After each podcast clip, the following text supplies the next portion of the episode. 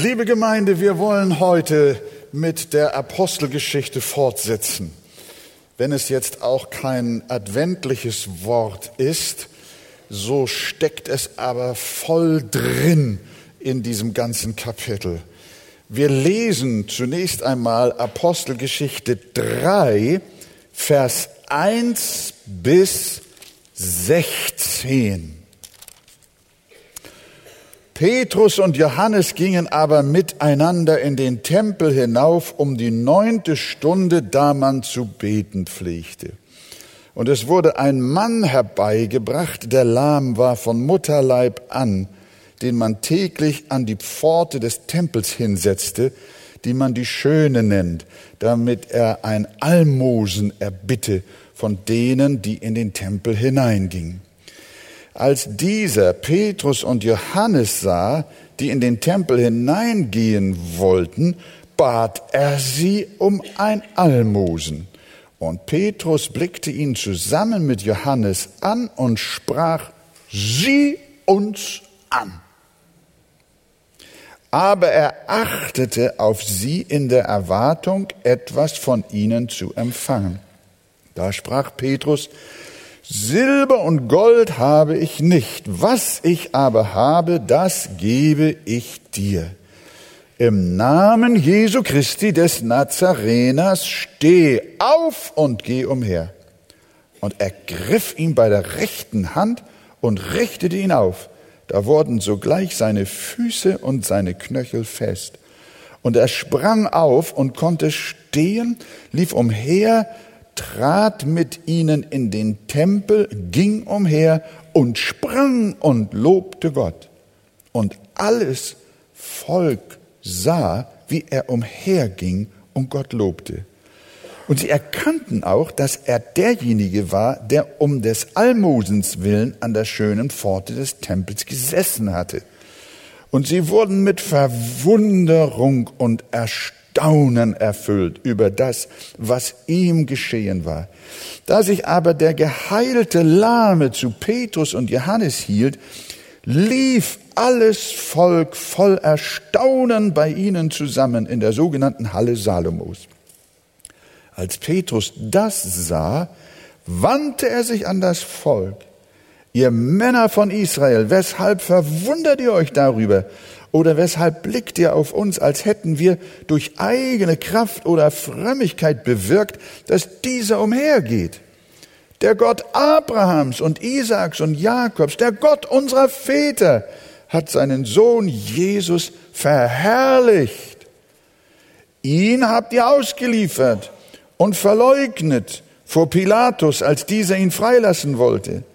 Ihr habt den Heiligen und Gerechten verleugnet und verlangt, dass euch ein Mörder geschenkt wurde. Den Fürsten des Lebens aber habt ihr getötet. Ihn hat Gott aus den Toten auferweckt. Dafür sind wir Zeugen. Und auf den Glauben an seinen Namen hin hat sein Name diesen hier stark gemacht, den ihr seht und kennt. Ja, der durch ihn gewirkte Glaube hat ihm diese volle Gesundheit gegeben vor euch allen. Amen. Nehmt doch gerne Platz, liebe Gemeinde, liebe Freunde. Petrus und Johannes gehen zur Gebetszeit nachmittags um drei Uhr zum Tempel. Das war die neunte Stunde. Dorthin wurde auch ein von Geburt an Gelähmter hingetragen, dass er an der Pforte des Tempels betteln konnte, wie wir ja im Text gesehen haben. Und dann kommen die beiden frisch gebackenen Apostel, Petrus und Johannes. Eben war gerade der Pfingsttag, eben war der Heilige Geist ausgegossen und nun kommt der Alltag und die beiden gehen in den Tempel und natürlich auch an diesem Bettler vorbei. Der sieht sie und möchte natürlich auch von diesen einen kleinen Obolus haben. Wir kennen das ja aus unseren Innenstädten, wie die Menschen da so kauern und gerne Almosen haben möchten. Und als der Petrus und Johannes, die kannten das auch aus früheren Zeiten und allen Tagen, da saßen ja immer solche Menschen, die hm, bedürftig waren. Sozialamt gab es noch nicht. Also äh, war Petrus und Johannes drauf und dran, da auch wie sonst gewöhnlich vorbeizugehen. Aber diesmal muss etwas in den Herzen dieser Brüder vorgegangen sein. Petrus nimmt den Johannes baut sich zusammen mit ihm auf vor diesem Gelähmten und ruft ihm zu, schau uns an. Wow. Jetzt kommt eine besondere Gabe. Die anderen schmeißen immer was rein, einfach sagen gar nichts. Und der sagt, schau uns an. Das bestimmt ein Zehner oder ein Hunderter oder so, nicht wahr? Ja, es steht auch geschrieben, er erwartete, dass nun ein Almosen kommt. Aber Petrus in Vers 6 sagt ihm, Silber und Gold habe ich nicht, was ich aber habe, das gebe ich dir im Namen Jesu Christi des Nazareners. Steh auf und geh umher. Petrus beließ es nicht bei den Worten, sondern ergriff ihn bei seiner rechten Hand, zog ihn hoch und sieh da, der Mann konnte alleine stehen. Das erste Mal in seinem Leben. Er war ja von Mutterleibe an gelähmt. Er war ein Krüppel. Jetzt. Aber nicht nur das, sondern er fing an zu, oh, oh. Oh, als er das merkte, hat er sogar angefangen zu springen.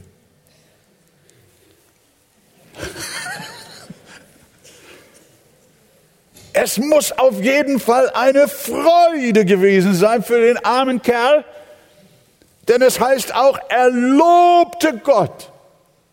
Und die Menschen, die das da miterlebt hatten, die diesen Mann kannten und auf einmal so frei umherlaufen sahen, die waren erstaunt und teilweise auch bestürzt. Was ist denn hier wieder passiert?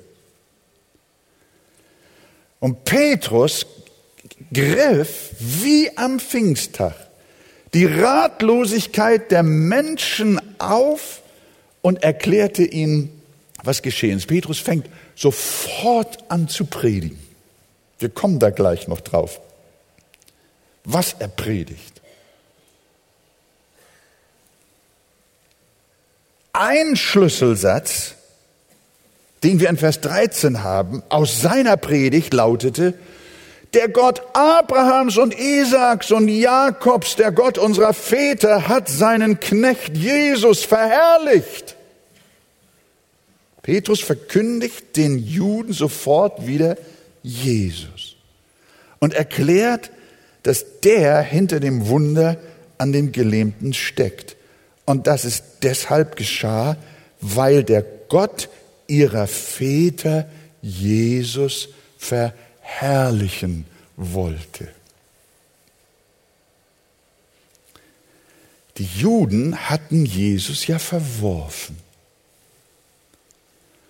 Und nun heißt es, dass der Gott ihrer Väter, der Gott Abrahams, Isaaks und Jakobs, diesen Jesus nicht verwirft, wie sie selber, sondern das Gegenteil tut, nämlich Jesus verherrlicht, ihn mit einem solchen Wunder bestätigt und ihn vor den Augen des Volkes groß macht. Das bringt Petrus mit den messerscharfen Worten auf den Punkt, Vers 13 bis 15. Der Gott unserer Väter hat seinen Knecht Jesus verherrlicht. So erklärt Petrus dieses Wunder. Ihr Leben verwirrten und erstaunten Leute.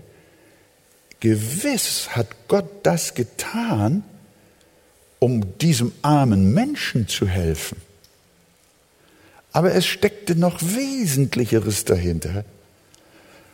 Gott, der Vater, der Vater Abra, der Abrahams, der Gott Abrahams, Isaaks und Jakobs, der hat das getan an diesem Lahmen, um seinen Sohn Jesus zu verherrlichen, den ihr ans Kreuz geschlagen habt, den ihr verworfen habt. Den Fürsten des Lebens habt ihr getötet. Und an seiner Stelle habt ihr den Mörder gewollt. Ihr habt ihn verworfen, aber Gott hat ihn von den Toten auferweckt. Und was ihr hier jetzt seht, ist wieder dasselbe. Ihr verwerft ihn und euer Vater, er bestätigt ihn. Er verherrlicht ihn. Dies hier, was ihr seht, ist das Werk der Verherrlichung Jesu Christi durch den lebendigen Gott eurer Väter selbst. Das war eine Erklärung. Ihr habt ihn für nichts gehalten, aber der Gott eurer Väter hat sich zu ihm gestellt. Und hier und heute verherrlicht er ihn aufs Neue und bringt einen Krüppel zum Springen. Das Wunder ist geschehen, weil Gott seinen Sohn verherrlichen wollte. Den Stein, den die Bauleute verworfen haben, den ihr verworfen habt, den hat der Vater zum Eckstein gemacht.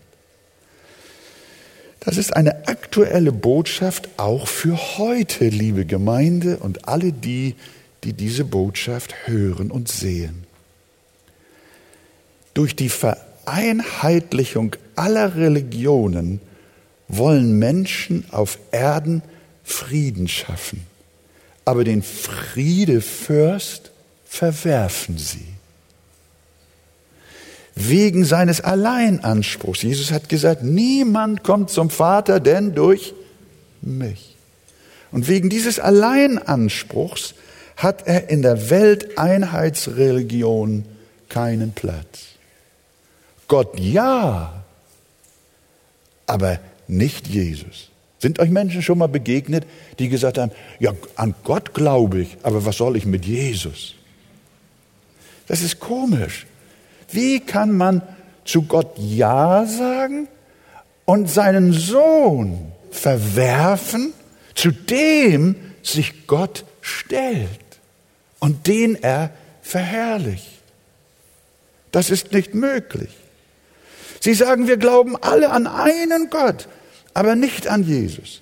Aber es ist der lebendige Gott selbst, an den wir vorgeben zu glauben, der uns Jesus Christus in der Tat als allein selig machenden Heiland und Retter der Welt vorstellt. Könnt ihr euch noch an die Taufe Jesu erinnern? Da hat der Vater gesagt, dies ist mein geliebter Sohn, an dem ich wohlgeheim. Wie können, wie können wir einen Gott haben wollen und seinen Sohn verwerfen, von dem der Vater gesagt hat, an diesem habe ich mein Wohlgefallen? Wie kannst du sagen, an dem habe ich kein Wohlgefallen? Du kannst Jesus nicht ausklammern von einem Gott, den du akzeptieren möchtest. Ein anderes Mal kam dieselbe Botschaft des Allmächtigen und die lautete Matthäus 17, dies ist mein geliebter Sohn wieder, an dem ich wohlgefallen habe. Und jetzt sagt der Vater, auf den Jesus Christus sollt ihr hören. Das tut die Welt nicht. Die Welt verwirft den Herrn Jesus Christus wie damals. Wenn Jesus heute drei Jahre in Deutschland leben würde und wirken würde wie damals in Israel, ich sage euch, sie würden Jesus nochmal wieder so kreuzigen. Die Welt verwirft den Herrn Jesus Christus, aber Gott selbst erklärt, ich habe meinen König eingesetzt auf meinem heiligen Berg. Du bist mein Sohn heute habe ich dich gezeugt. Während wir törichten Menschen Jesus verachten, verherrlicht ihn der lebendige Gott.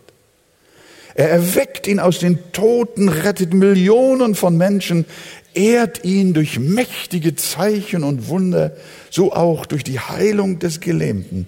Wenn Menschen meinen, sie könnten irgendwann Jesus Christus doch noch von dieser Erde verbannen, und da arbeiten sehr viele dran, dann irren sie sich aber gewaltig.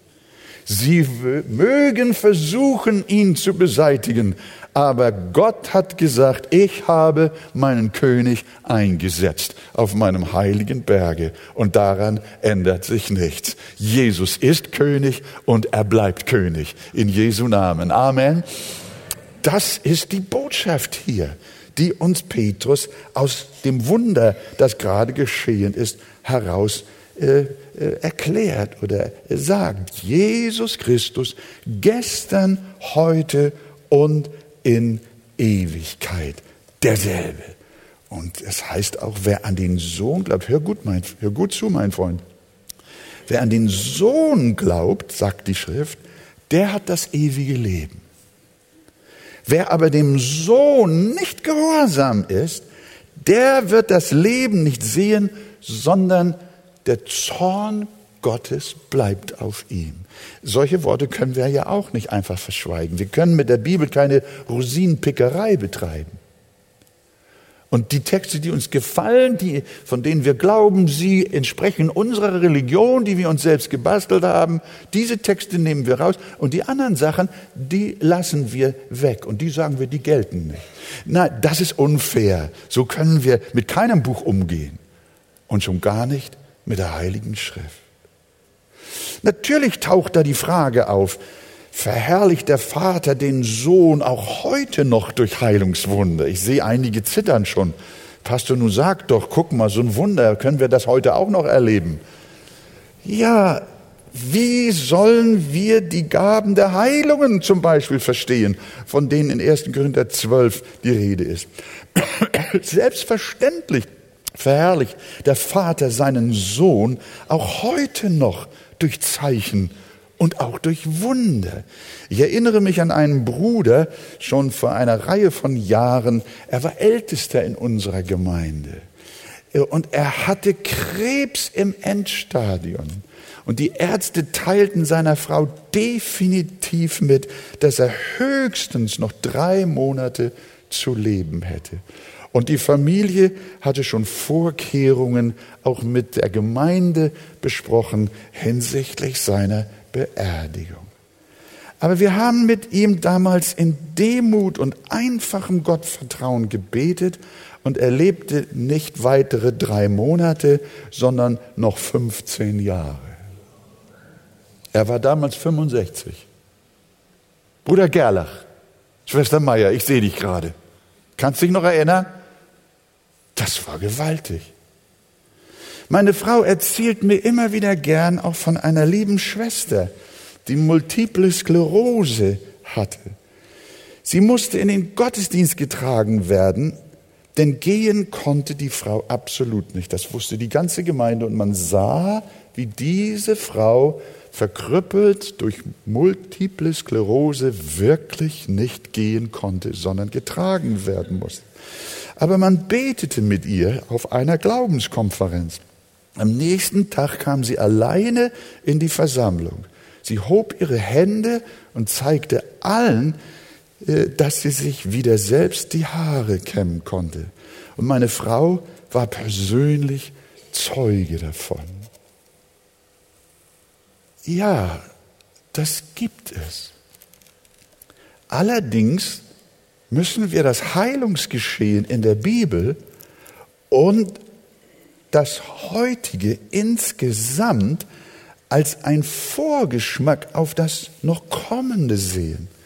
Wir dürfen nicht daraus ableiten, dass Gott sich auch durch übernatürliches Wirken verherrlicht, nicht äh, den Fehlschluss ziehen, dass wir jetzt schon im Paradies sind dass wir schon die Zustände jener kommenden Welt haben, in der es am Ende wirklich keine Krankheiten mehr gibt.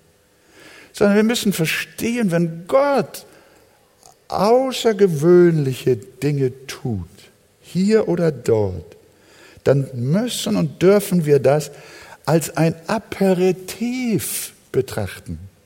Wisst ihr, was das ist, ein Aperitif? So ein kleiner Schnaps vorweg. Nicht? Das ist, das ist eine Erstlingsfrucht. Nirgendwo verheißt uns die Bibel für diese Erde ein Leben in absoluter Gesundheit. Leider wird das heute nicht selten so gelehrt.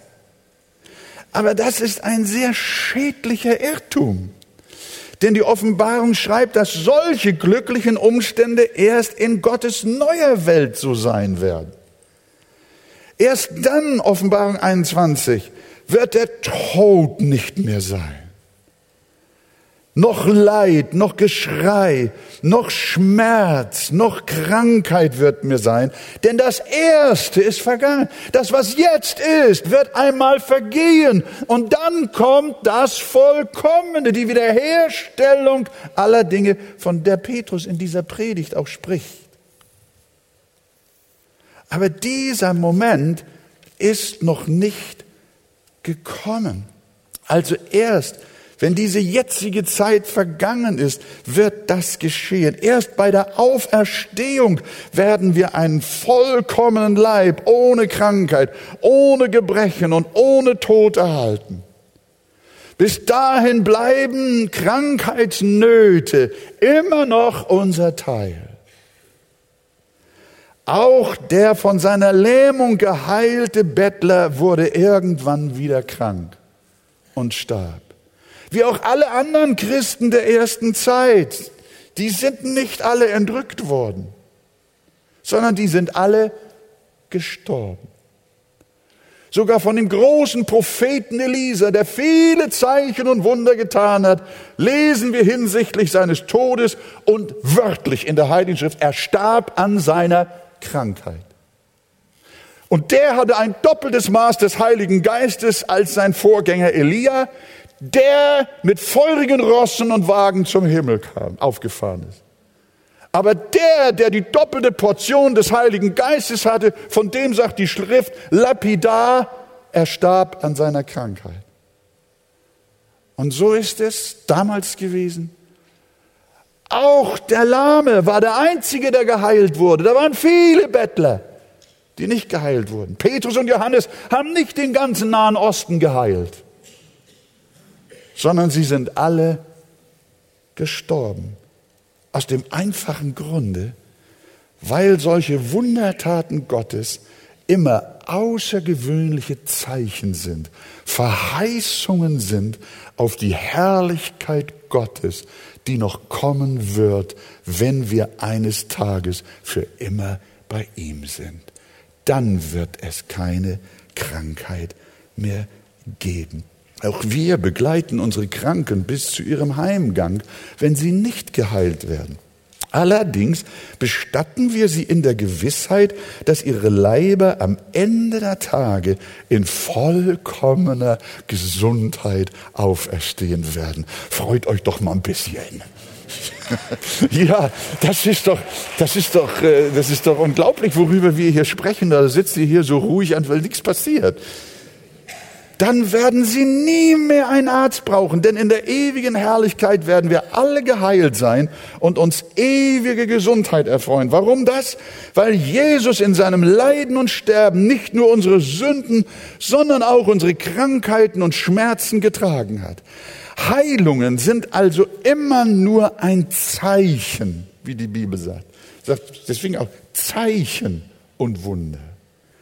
Sie sind immer nur eine Andeutung, ein Appetitanreger, eine Erstlingsgabe, eine Erstlingsfrucht für das, was uns noch erwartet.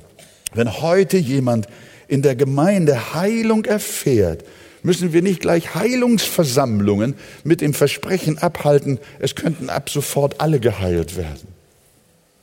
Nein, Heilungen sind immer ein gnädiges Zeichen Gottes, durch das er uns sagen möchte, folgt des Herrn, freut euch über das, was ich an diesen Menschen getan habe. Erkennt es als einen Hinweis auf die Herrlichkeit, die auf euch wartet. Eine übernatürliche Heilung ist also immer nur bruchstückhaft. Erst in jener Welt wird das Vollkommene äh, geschehen. Dennoch dürfen wir schon hier erwarten, dass auch unser Herr Heilung schenkt. Und die Bibel sagt, wir dürfen für die Kranken beten, aber eben als Erstlingsgabe, als ein Vorgeschmack. Und dann dürfen wir noch etwas aus dieser Heilung des Lahmen erkennen, nämlich die Souveränität Gottes. Wir erkennen in der Schrift, dass in diesem Zeitalter nicht alle Gebete um Heilung erhört werden, so wie wir uns das wünschen.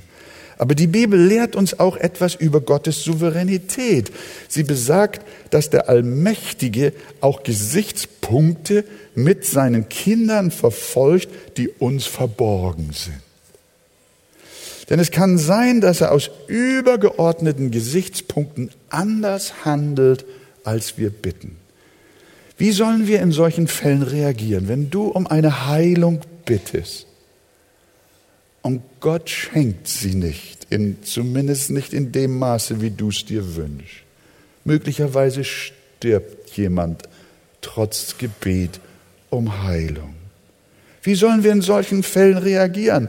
Mit Gott hadern? Sollen wir uns noch mehr anstrengen beim Glauben? Oder behaupten, dass Gott uns nicht mehr lieb hat? Nein, die beste Reaktion ist das Gebet aus dem Vater unser. Dein Wille geschehe. Damit anerkennen wir, dass wir gering und unwissend sind, Gott aber hoch erhaben. Die Bibel sagt, meine Wege sind höher als eure Wege und meine Gedanken höher als eure Gedanken. Jesus hat uns das vorgelebt. Er hat gebetet, Vater, ist möglich, so gehe dieser Kelch an mir vorüber. Aber im nächsten Satz sagt er doch nicht, wie ich will, sondern wie du willst. Und Paulus hat den Herrn dreimal wegen einer Sache an seinem Leibe gebeten. Es war wegen seines Fleisches, ein Pfahl im Fleisch. Das betraf also seinen Leib. Aber der Herr hat sein dreifaches Gebet nicht so erhört, wie er sich das wünschte, sondern hat ihm die Antwort gegeben, lass dir an meiner Gnade genügen. Liebe Gemeinde, in der Ergebung, in Gottes Absichten liegt eine starke Kraft, auch eine Heilungskraft möglicherweise, manchmal sogar mehr als in einem vermeintlichen Glauben, mit dem wir Gott eine Heilung abbringen wollen. Wenn wir das Geheimnis der Ergebung verstehen, hören wir auf, uns in eigenem Ringen und Kämpfen zu verzehren. Unsere Seele kommt zur Ruhe. Wir werden stille zu Gott und befehlen ihm, dem Allerhöchsten, unser Leben an. Das ist auch Glaube und Gottvertrauen. Das ist ein gewaltiger Glaube und wir staunen oft über unsere Glaubensgeschwister, die mit ernsten, ja lebensbedrohenden Krankheiten zu kämpfen haben. Mit welch einem Gottvertrauen, mit welch einem tiefen inneren Frieden sie sich in die Arme und in den Willen ihres himmlischen Vaters fallen lassen und auch sagen, dein Wille geschehe. Solche Menschen, sie strahlen Gottvertrauen aus, was immer auch geschieht. Der eine oder andere erfährt eine Heilung, aber der eine oder andere wird auch in die Ewigkeit gerufen. Und die Frage ist doch, wo ist das Problem? Wir sind doch beim Herrn. Leben wir, so leben wir dem Herrn. Sterben wir, so sterben wir dem Herrn. Ob wir nun leben oder ob wir sterben, macht doch keinen großen Unterschied. Wir sind auf jeden Fall beim Herrn. Und alles Volk sagt, kommt nur von der Seite. Sind da auch welche? Sag doch mal Amen. Amen. Na ja, ja, ja, ja. Das hört sich schon ganz gut an. Also, wenn Gott heilt, tut er das erstens, ich fasse nochmal diese Punkte zusammen, tut er das erstens zur Verherrlichung und Bekräftigung seines Sohnes Jesus Christus. Zweitens tut er das als ein Zeichen auf die kommende Herrlichkeit, in der es keine Krankheit mehr gibt. Und drittens tut er das, heilt er als Ausdruck seiner unantastbaren Souveränität. Sein Wille ist wirklich sein göttliches Gesetz und unsere Verbindlichkeit. Gelobt sei sein Name. Wir vertrauen Gott. Nun kommt aber noch etwas sehr Wichtiges. Nachdem die Menschen rund um den Tempel die Wunderheilung des gelähmten Bettlers miterlebt hatten, wollten sie wissen, wie wir schon sagten, wie das möglich war. Ihr Apostel, erklärt uns, was ist hier passiert. Äh, äh, wie war das Wunder äh, möglich? Warum Gott Wunder tut, das haben wir gerade eben gesehen. Und Petrus hat es uns auch erklärt. Jetzt kommt die Frage, wie, wie spielt sich denn ein solches Wunder ab? Welche Kräfte wirken da? Was geschieht da? Und da sagt der Apostel Petrus äh, den Leuten, seinen Zuhörern in seiner Predigt jetzt Vers 16. Hört mal, das müsst ihr jetzt genau mit mir lesen. Und er sagte, und durch den Glauben an seinen Namen hat sein Name diesen hier stark gemacht den ihr seht und kennt.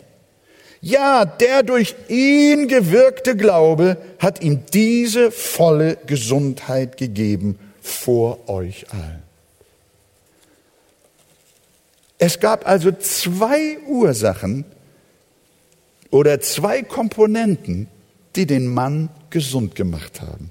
Das erste ist der Name Jesus. Petrus sagt, sein Name hat diesen hier stark gemacht. Das war die Botschaft.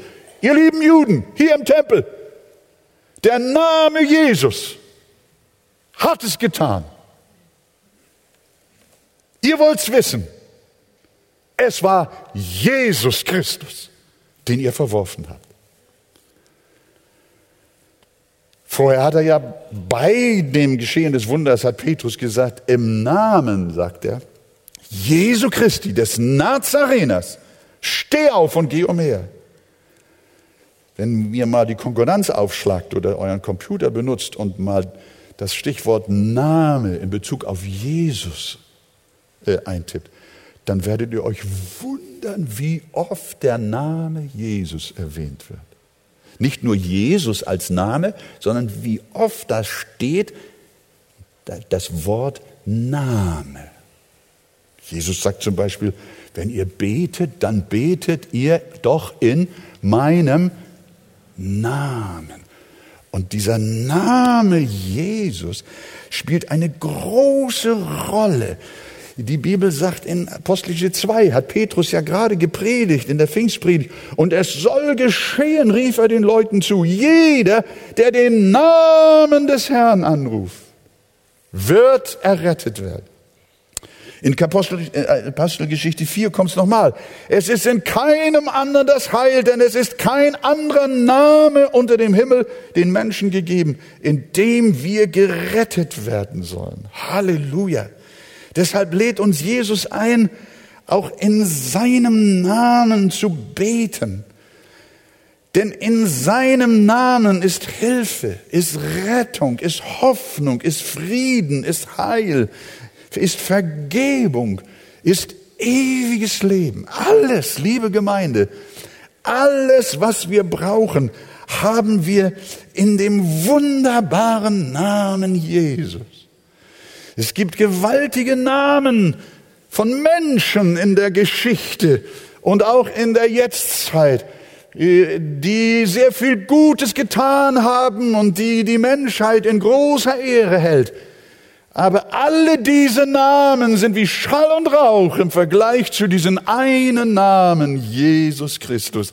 Er ist der Name über alle Namen. Es ist der Name, der uns so lieb geworden ist wie kein anderer Name. Kein Name auf Erden ist ihm gleich. Diesen Namen hat uns der Vater gegeben, indem er zu Josef sagte, Maria wird einen Sohn gebären, dem sollst du den Namen Jesus geben, denn er wird sein Volk retten von ihren Sünden. Das ist die Weihnachtsgeschichte. Du sollst ihm den Namen Jesus geben. Liebe Gemeinde, und so wollen wir äh, sehen, dass Petrus gesagt hat, durch den Namen Jesus ist dieser hier gesund geworden. Und das zweite Moment, das bei dieser Heilung eine entscheidende Rolle spielte, einmal der Name Jesus und das zweite ist der Glaube.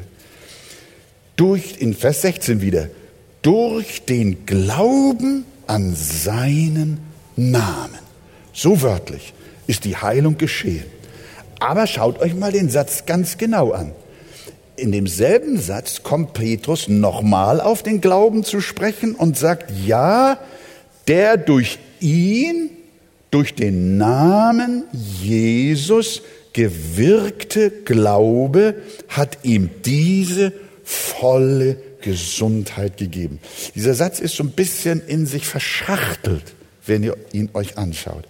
Aber wenn ihr ihn so richtig so eins nach dem anderen studiert, wird er immer klarer.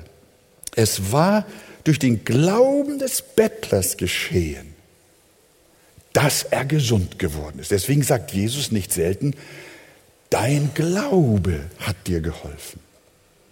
Dein Glaube hat dich gesund gemacht.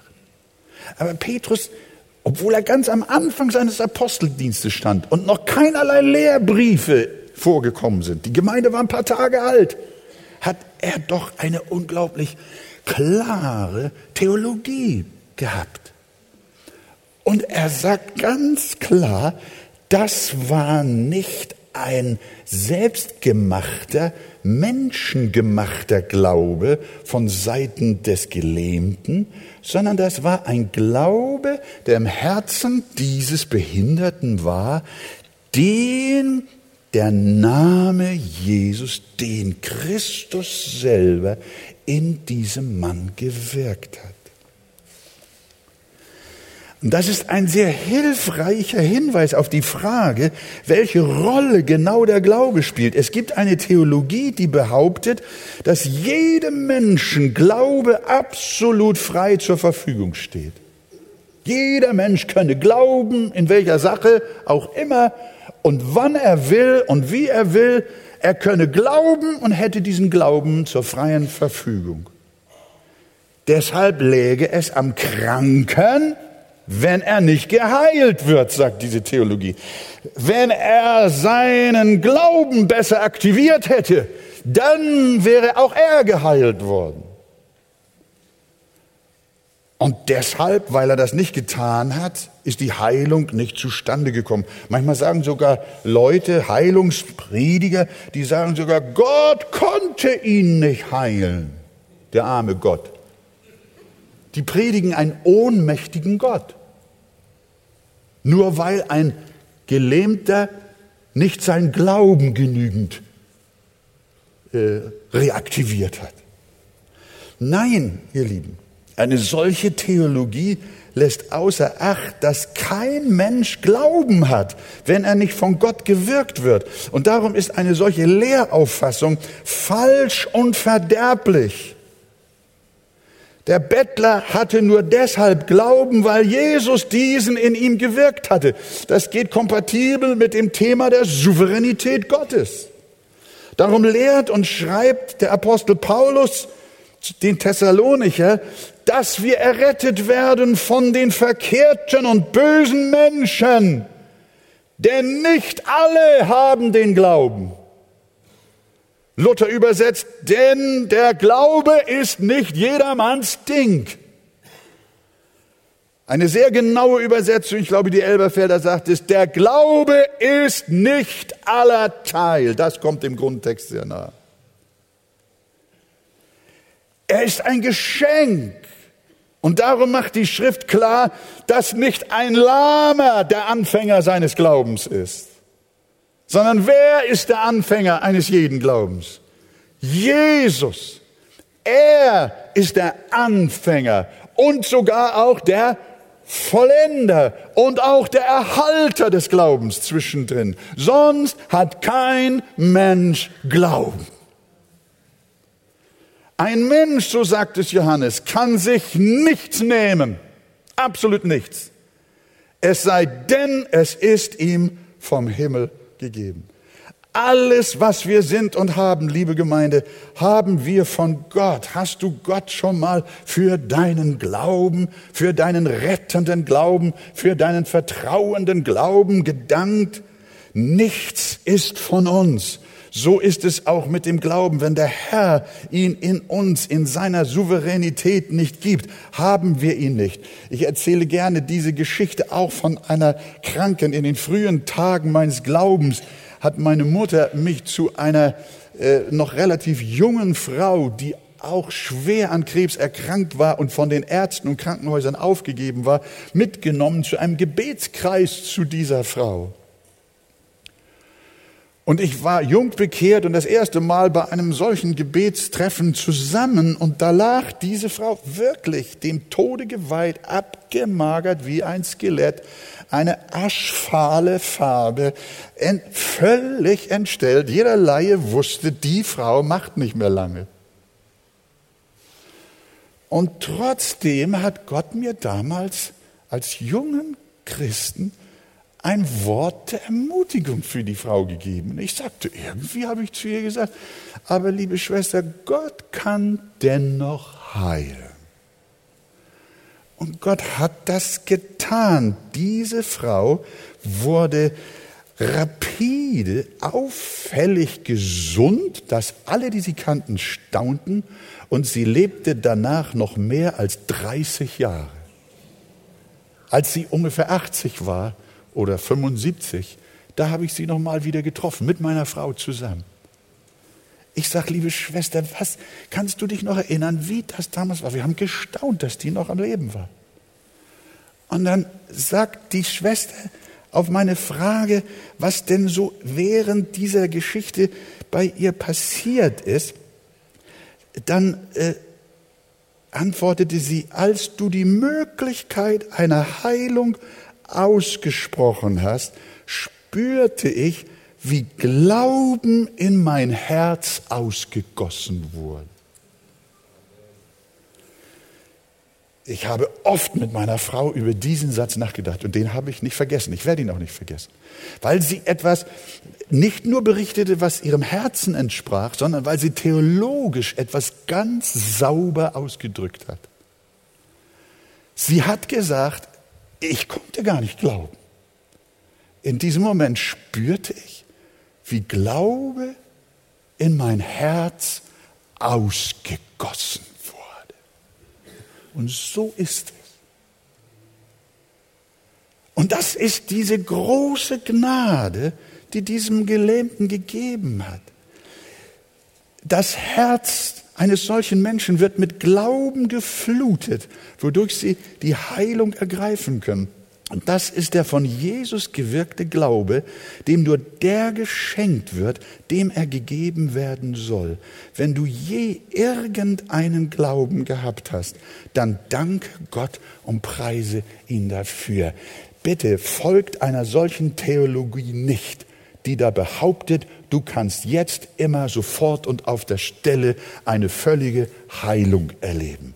Egal was du hast. Nimm, zieh deine Schuhe aus, nimm sie in die Hand und lauf so schnell wie du kannst und hau ab. Das ist eine falsche Lehre. Sondern Gott heilt nach seiner Souveränität. Immer dann, wenn er nach dem freien Wohlgefallen seines Herzens einem Menschen seinen Glauben ins Herz ausgießt, dann wird es geschehen. Und dieses Geheimnis kann niemand mit seinen physischen Augen sehen. Gott tut es. Was hat Petrus aus dem Wunder gemacht? Müssen wir uns nur mal vorstellen.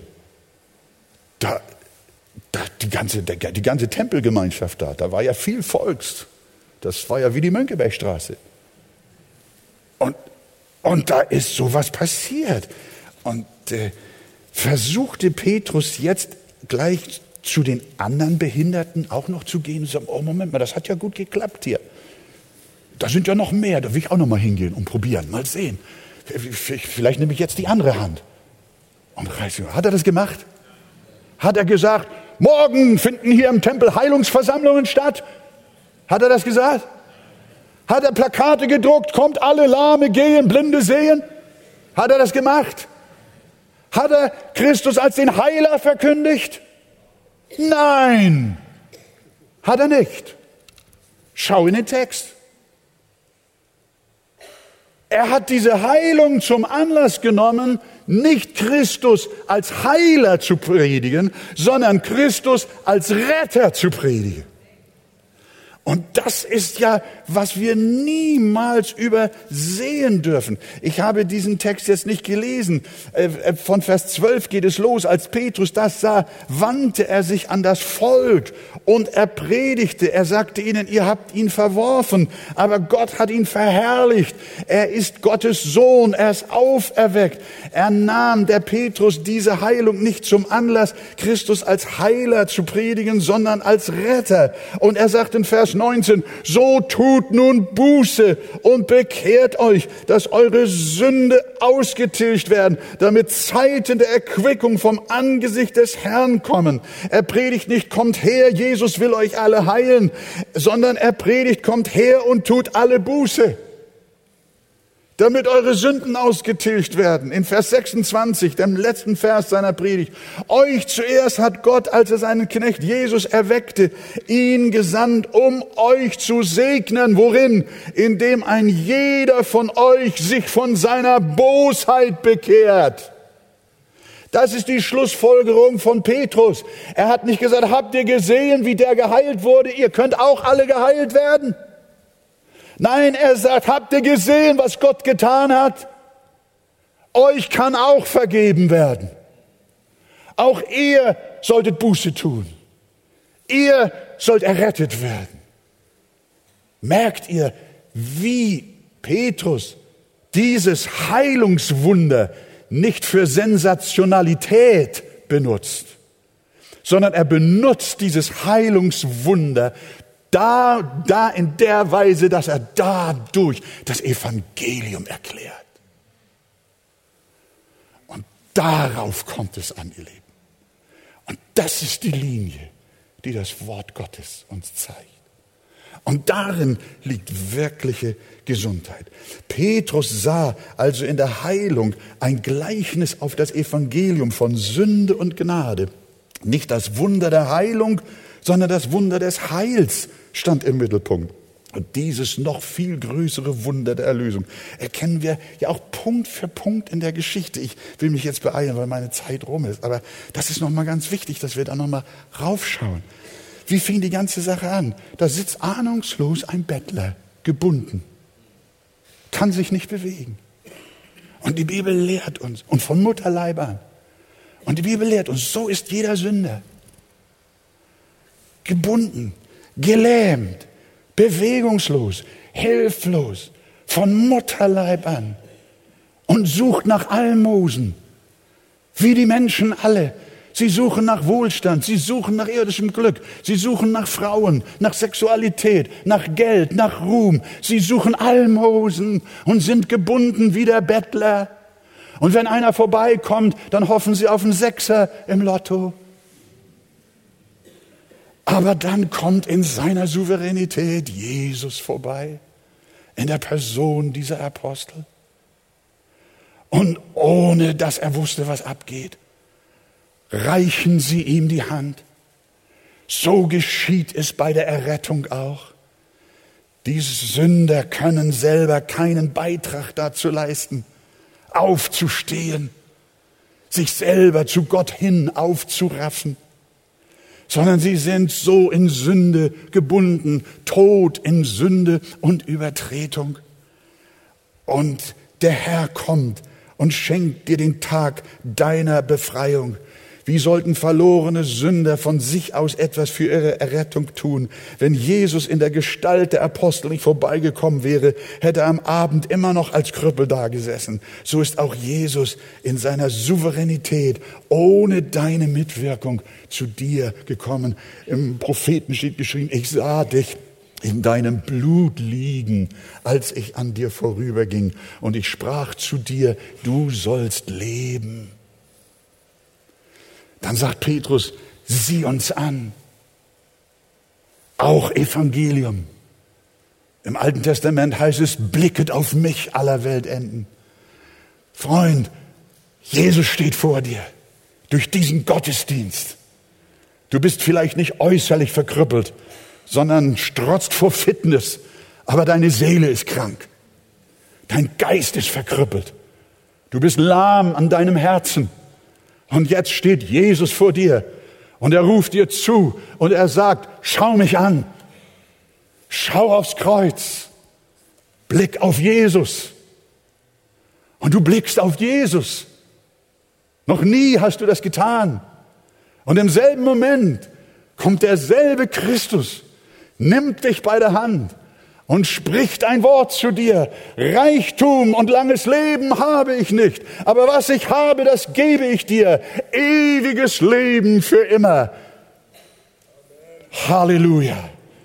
Und du stehst auf und springst und hinterher sagst du, ich erwartete Almosen, aber nicht die Hälfte hat man mir gesagt, was diese Männer mir gebracht haben. Und ich sage dir, erwarte von dieser Welt kein Heil, sondern erwarte dein Heil und dein ewiges Leben und deine Errettung allein von Jesus Christus, deinem Herrn und Erlöser. Ihn hat der Vater groß gemacht und ihn zum Retter und Heiland der Welt erklärt. Halleluja. Freut ihr euch darüber? Oh, das ist wunderbar. Ja, das ist wahr. Der Bettler erwartete Almosen. Auch wir erwarten von Jesus manchmal nur ein besseres Leben hier auf Erden. Eine Frau, eine Arbeit, ein besseres Einkommen, Gesundheit.